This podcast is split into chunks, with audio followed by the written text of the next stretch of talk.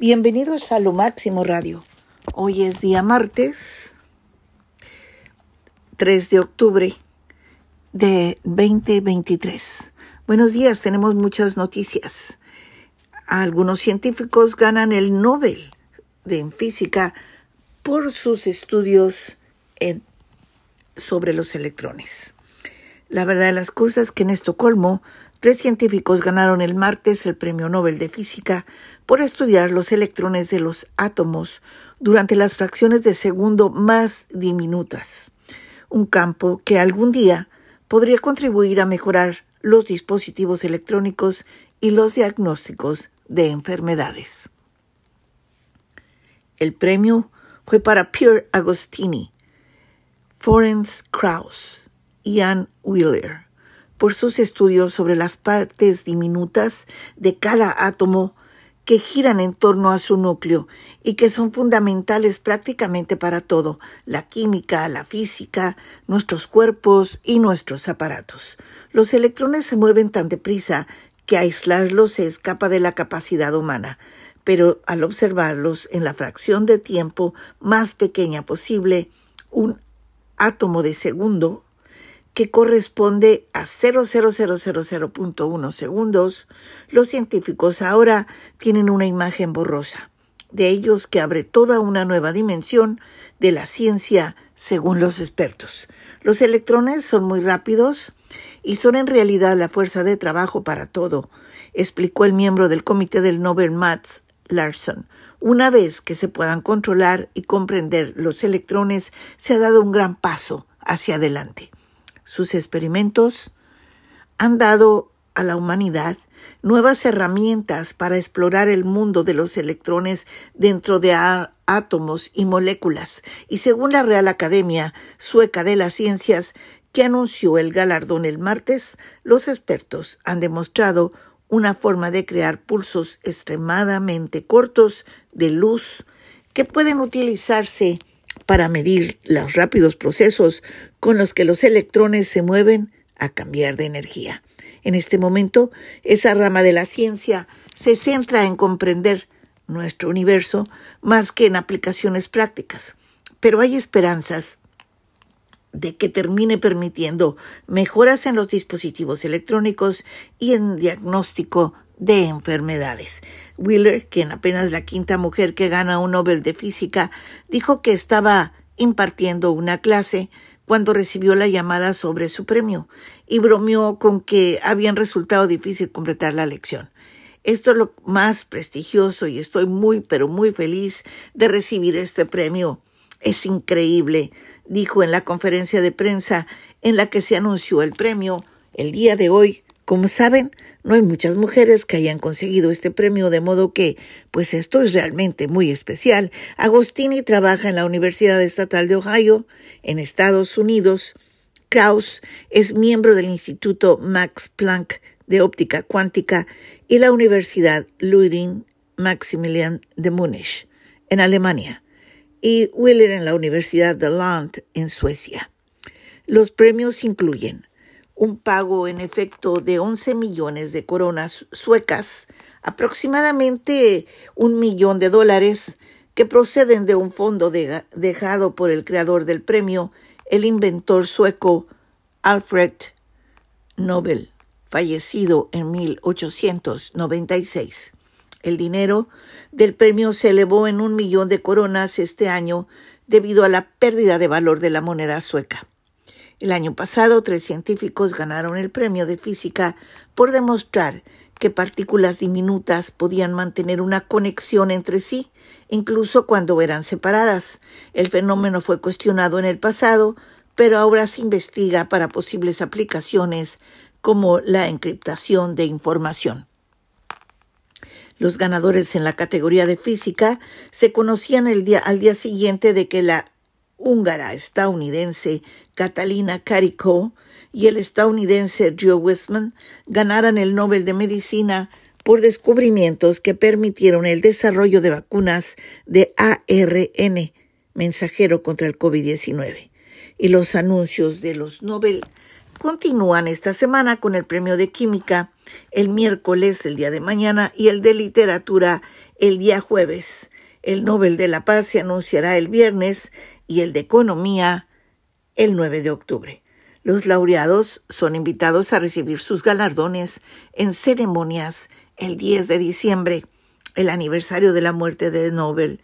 El prestigioso Premio de la Paz se entrega en Oslo, según sus deseos, mientras que la otra ceremonia tiene lugar en Estocolmo. Muchas felicidades para estos tres grandes físicos. Qué emoción. Y bueno, ya tendremos noticias obviamente el día de mañana más un poquito más sobre el premio Nobel y obviamente eh, también el día jueves que estamos esperando quién será el que se lleve el Nobel de la literatura. ¡Qué emoción! Y bueno, el presidente Biden trata de tranquilizar aliados sobre el apoyo a Ucrania. Esto es muy importante. Washington, el presidente Joe Biden mantuvo una llamada ayer con aliados y socios de Estados Unidos para coordinar el apoyo futuro a Ucrania después que sancionó una ley del Congreso que mantiene los fondos para el gobierno, pero excluyó su pedido de miles de millones de dólares para la lucha contra Rusia. En lo inmediato no se reconocieron detalles de la discusión y sí se tomaron decisiones. El domingo, horas después de firmar un proyecto de ley para financiar las operaciones del gobierno hasta mediados de noviembre, Biden trató de asegurar a los aliados de que Estados Unidos seguiría brindando apoyo financiero a Ucrania. Pero advirtió públicamente que se agotaba el tiempo y exhortó al Congreso a negociar rápidamente un nuevo paquete de apoyo.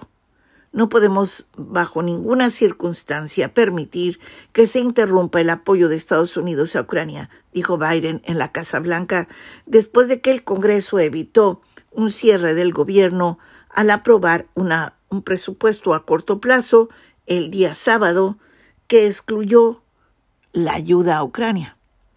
Tenemos tiempo, no mucho tiempo, y hay una sensación de urgencia abrumadora, dijo Biden, y señaló que los fondos aprobados se agotarán en noviembre.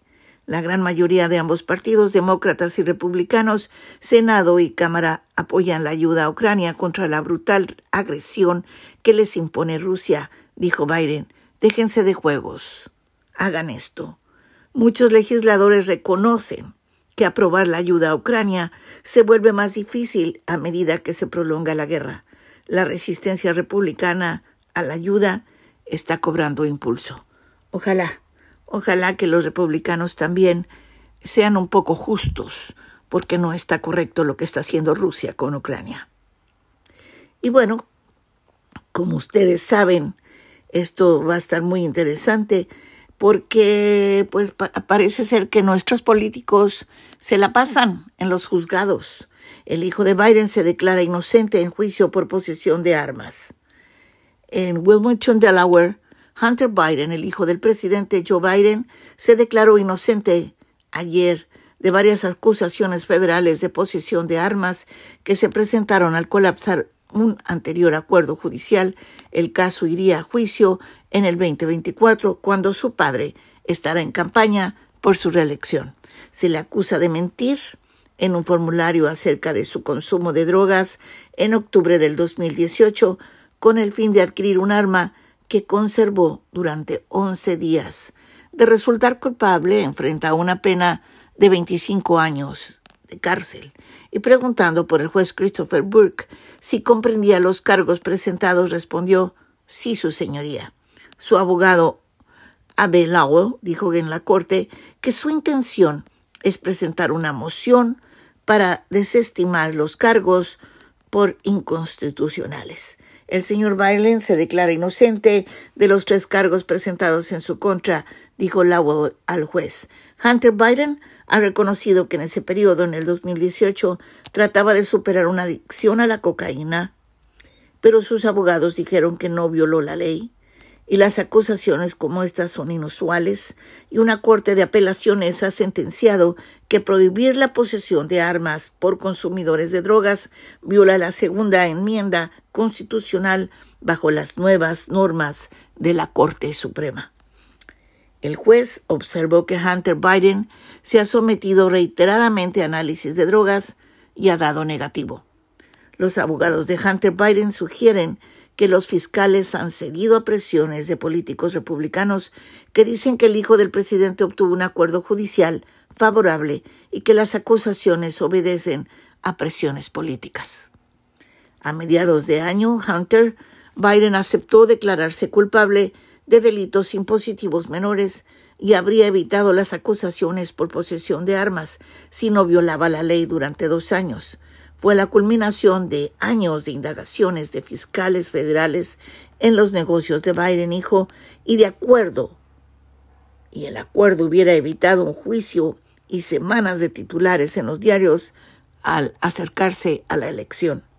El acuerdo colapsó cuando el juez que debía rectificar lo presentó una serie de dudas. Así es. Sin embargo, él sigue adelante, su padre sigue adelante y esperemos que todo se aclare de una manera justa. Y sin embargo, siguiendo precisamente con jueces y política, el juez de Nueva York aclara con comentario que Trump interpretó como victoria legal. En Nueva York, un juez declaró eh, que no es cierta la apreciación del expresidente Donald Trump de que la mayoría de las denuncias en la demanda por fraude que se le sigue han caducado. Hubo algo de misterio también en el segundo día del juicio, y al mediodía Trump y sus abogados se reunieron dos veces a puerta cerrada, sin que se supiera la razón. Ello ocurrió en el receso del almuerzo, cuando ya se le había pedido a los periodistas y otros asistentes abandonar la sala. Estando Trump voluntariamente en el tribunal por segundo día consecutivo, el juez Arthur Engoron dejó un claro que el comentario que el expresidente había interpretado el día anterior como una victoria importante. Engorón había sugerido el lunes que el testimonio sobre la declaración financiera de Trump del 2011 podría quedar más allá del límite de tiempo legal aplicable para la demanda interpuesta por el fiscal general del estado de Nueva York, Letitia James, según la cual Trump y sus empresas mintieron sistemáticamente en documentos financieros integrados a bancos, compañías aseguradoras y otras el lapso de prescripción prohíbe denuncias antes de una fecha del 2014 y el equipo legal de Trump sostiene que eso excluye a la mayoría de las evidencias. Eugeron dijo el martes que los lapsos de prescripción incluyen reclamos, no evidencias, y que en estas etapas tempranas del juicio se inclina por darle ambas partes bastante flexibilidad para vincular evidencias anteriores a los alegatos incluidos a la demanda. Deseo enfatizar, este juicio no es una oportunidad para relitigar lo que yo ya he decidido, declaró Engorón. El juez falló la semana pasada que todos los reclamos estaban dentro del tiempo de prescripción. Un abogado del despacho de James Kevin Wallace sugirió que estaba usando el documento del 2011 para demostrar que las presentaciones financieras de Trump fueron todas redactadas de la misma manera, dándole a Trump y su compañía la última palabra sobre las valoraciones, por lo menos por una década. Donald Bender, un contador que preparó los balances financieros de Trump, durante años testificó que la compañía de Trump entregó las cifras que fueron copiados en los documentos. Cada balance lleva el sello PBC, que quiere decir Prepared by Client en inglés, es decir, preparada por el cliente en letras rojas grandes, dijo Bender. Trump, quien niega haber cometido ilegalidad alguna, dijo en un receso que pensaba que el juicio va muy bien. Reiteró los argumentos de la defensa de que los documentos incluían advertencias de que no había sido sometidos a auditorías y que otra persona podrían llegar a conclusiones distintas, lo que quiere decir que sigue mintiendo. En este caso es una farsa. No puede haber fraude cuando se le dijo a las instituciones que hagan su trabajo, aseveró Trump. Tras las declaraciones, a veces intensas, del lunes, la audiencia del martes fue tan lenta que en dos ocasiones Bender soltó un largo suspiro en el estrado. Trump planea declarar en el juicio, pero no tiene que hacerlo ahora. Trump regresó al tribunal de la ciudad de Nueva York, donde se le sigue juicio por fraude, a raíz de una demanda que podría costarle el control de la Torre Trump y otras propiedades muy preciadas para él. Luego que el día anterior asistió al mismo lugar y profirió una enojada diatriba contra el proceso. Trump parecía más sosegado, pero repitió sus quejas contra el proceso. Este caso debería de ser desestimado. Esto no es un caso, insistió, y tras las presentaciones iniciales, la audiencia del martes se centró muy bien en los detalles de los documentos financieros de las empresas Trump, por lo cual subió al estrado por segundo día un contador que durante años preparó los documentos financieros. El lunes Trump pasó todo el día en el tribunal, visiblemente enojado, en la culminación de una demanda en que la fiscal general James, quien es demócrata, acusa a Trump, republicano, de engañar a bancos, aseguradoras y otras entidades al mentir sobre su patrimonio durante años. En sus estados financieros, claro. El juez Engorón falló la semana pasada que Trump cometió fraude en sus negocios al exagerar el tamaño de su penthouse en la Torre Trump, al valorar en 739 millones de dólares su mansión de Mar-a-Lago, en Florida, y al exagerar el valor de edificios de oficinas, campos de golf y otros activos, como hoteles. El juicio, que es sin jurado, concierne a otros seis alegatos y a cuánto dinero Trump debe pagar en penalidades. James está exigiendo 250 millones de dólares y una prohibición a que Trump haga más negocios en Nueva York. El juez ya ha fallado que algunas empresas de Trump tendrían que ser disueltas como castigo. Wallace, el abogado de la oficina de James, dijo el lunes que Trump y su compañía estuvieron mintiendo año tras año tras año en sus declaraciones financieras a fin de aparentar ser más rico de lo que realmente es. Los abogados de Trump insistieron que los documentos, si eran exactos, y representaciones legítimas del valor de propiedades lujosas que se hicieron aún más valiosas debido a que estaban asociadas con el nombre de Trump. Eso no es un fraude, es el negocio de los bienes raíces, declaró la abogada Alina Hava. Luego de ausentarse en el juicio previo, en que su compañía y uno de sus ejecutivos fueron convictos de fraude de impuestos, Trump estuvo horas sentado observando la audiencia del lunes, saliendo en ocasiones para decirle a los reporteros que el juicio es una farsa y un intento por desprestigiarlo de cara a las elecciones del 2024, lo que realmente no tiene, sinceramente, ninguna, ninguna razón de ser. Me encantaría estar haciendo campaña en vez de hacer esto, dijo Trump a reporteros al salir del tribunal el lunes. Trump estaba visiblemente enojado.